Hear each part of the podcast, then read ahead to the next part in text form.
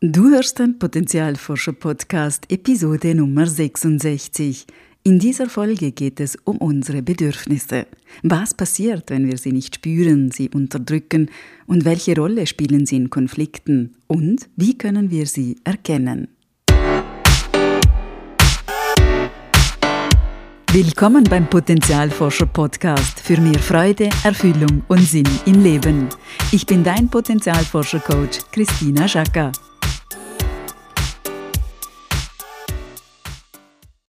Hallo liebe Potenzialforschende. Ich hoffe, du genießt die Frühlingssonne und das Aufwachen der Natur und spürst all die wunderbaren Frühlingsimpulse auch in dir. Heute möchte ich mit dir ins Thema Bedürfnisse eintauchen. In meiner Praxis erlebe ich es häufig, dass Menschen den Satz äußern, ich weiß gar nicht, was ich will.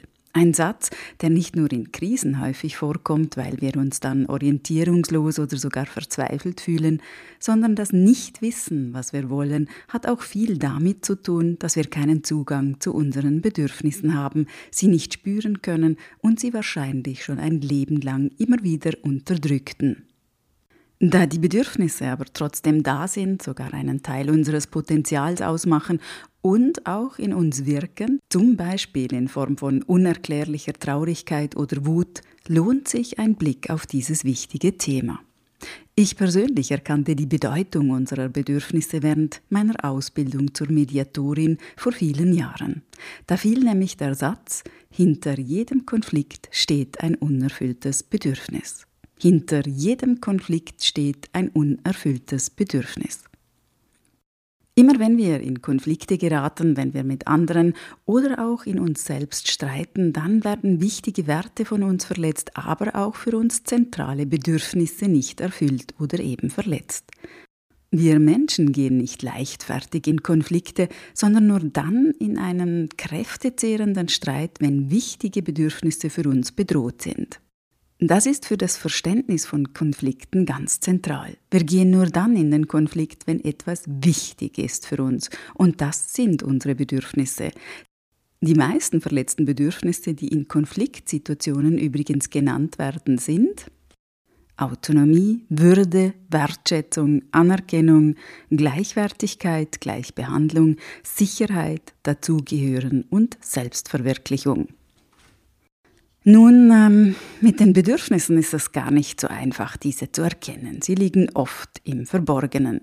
Wenn wir als Kinder zum Beispiel Traumatisches in der Familie erlebt haben, dann mussten wir früh lernen, unsere Bedürfnisse zu verbergen oder hinten anzustellen. In einem toxischen Umfeld war es vielleicht gar nicht möglich oder sogar gefährlich, eigene Bedürfnisse zu haben.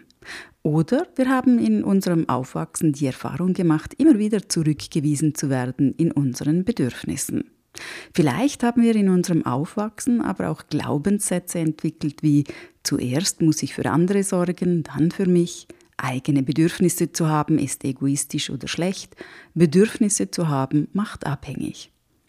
Sogar der bekannte Hirnforscher Gerald Hüther sagte im März 2021 in einem Fokus-Interview, dass schon Kinder lernen, ihre Bedürfnisse zu unterdrücken und dass das krank mache. Wir würden uns oft aus Angst nicht dazu zu gehören, zu sehr nach dem richten, was von uns im Außen verlangt wird, statt auf die Signale aus unserem Körper zu hören. Und unsere Bedürfnisse zeigen sich ja klar in unserem Körper. Bedürfnisse beeinflussen nämlich unsere Gefühlslage. Sind unsere Bedürfnisse erfüllt, fühlen wir uns gut, freudig oder zufrieden. Werden unsere Bedürfnisse anhaltend nicht erfüllt, fühlen wir uns dann schlecht, traurig, gereizt, ärgerlich oder bekümmert. Zwischen Bedürfnissen und Gefühlen besteht eine direkte Verbindung. Sie beeinflussen unbewusst natürlich auch unser Verhalten, unsere Reaktionen im Alltag.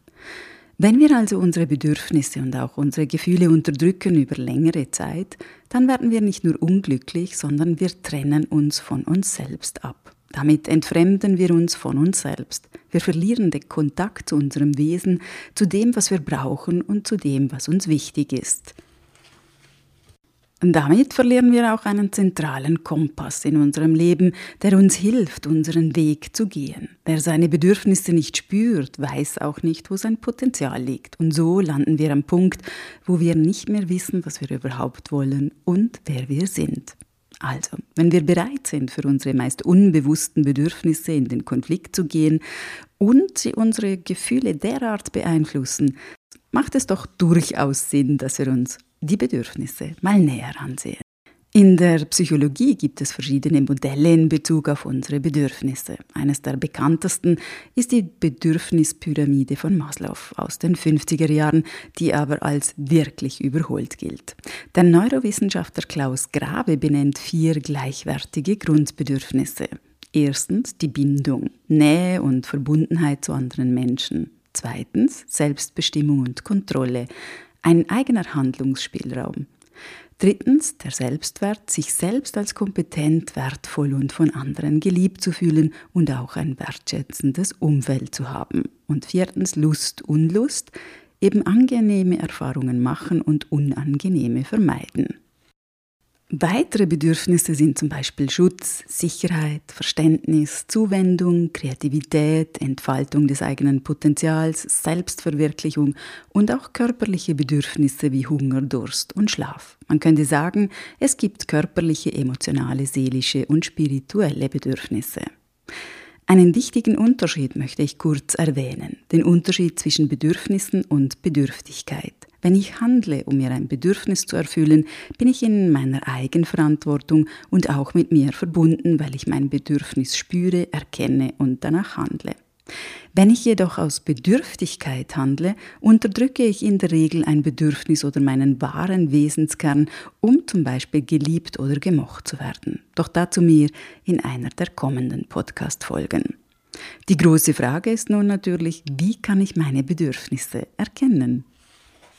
Ganz allgemein lässt sich sagen, dass alles, was uns hilft, uns mehr in unseren Körper zu bringen, auch hilfreich ist, um unsere inneren Impulse wie die Bedürfnisse wahrzunehmen. Das kann Yoga, Meditation, eine Kampfsportart sein. Auch alles, was dich unterstützt, dir gegenüber achtsam und selbst mitfühlend zu sein, ist ein wichtiger Türöffner, um seine Bedürfnisse wahrzunehmen. Das kann mit ganz einfachen Übungen im Alltag gefördert werden. Spüre zum Beispiel genau hin, wann du müde bist. Woran erkennst du das? Wie fühlt sich das an in deinem Körper? Dann lege dich auch hin und erhole dich. Was verändert sich dabei? Oder wenn du Hunger hast, spüre hin, auf was hast du Hunger? Was brauchst du jetzt genau? Was tut dir wirklich gut? Welches Signal sendet dir dein Körper gerade? Eine gute Frage, um auf die eigenen Bedürfnisse zu stoßen, ist auch, Warum ist mir das so wichtig? Mit dieser Frage kommen wir auf die Motive, die hinter unserem Denken und Handeln liegen und damit direkt zu den Bedürfnissen. Eine Frage aber, die meist gar nicht fruchtbar ist, ist die direkte Frage nach den Bedürfnissen. Also wenn wir uns fragen, was sind meine Bedürfnisse? Das ist meistens viel zu allgemein und zu abstrakt und äh, damit auch zu schwierig für uns, das dann so zu beantworten. Wenn es dir aber wie vielen Menschen so geht, dass es schwierig ist, deine Bedürfnisse wahrzunehmen, dann ist das besonders wichtig, dir Zeit zu lassen. Nimm es als ein Experiment, als ein Projekt mit dir selbst, als einen spannenden Prozess, um zu beobachten, welche Bedürfnisse du im Alltag in verschiedenen Situationen hast, welche sich häufig zeigen, welche manchmal sogar in dir selbst in Konflikt geraten und welche nur selten aufkommen.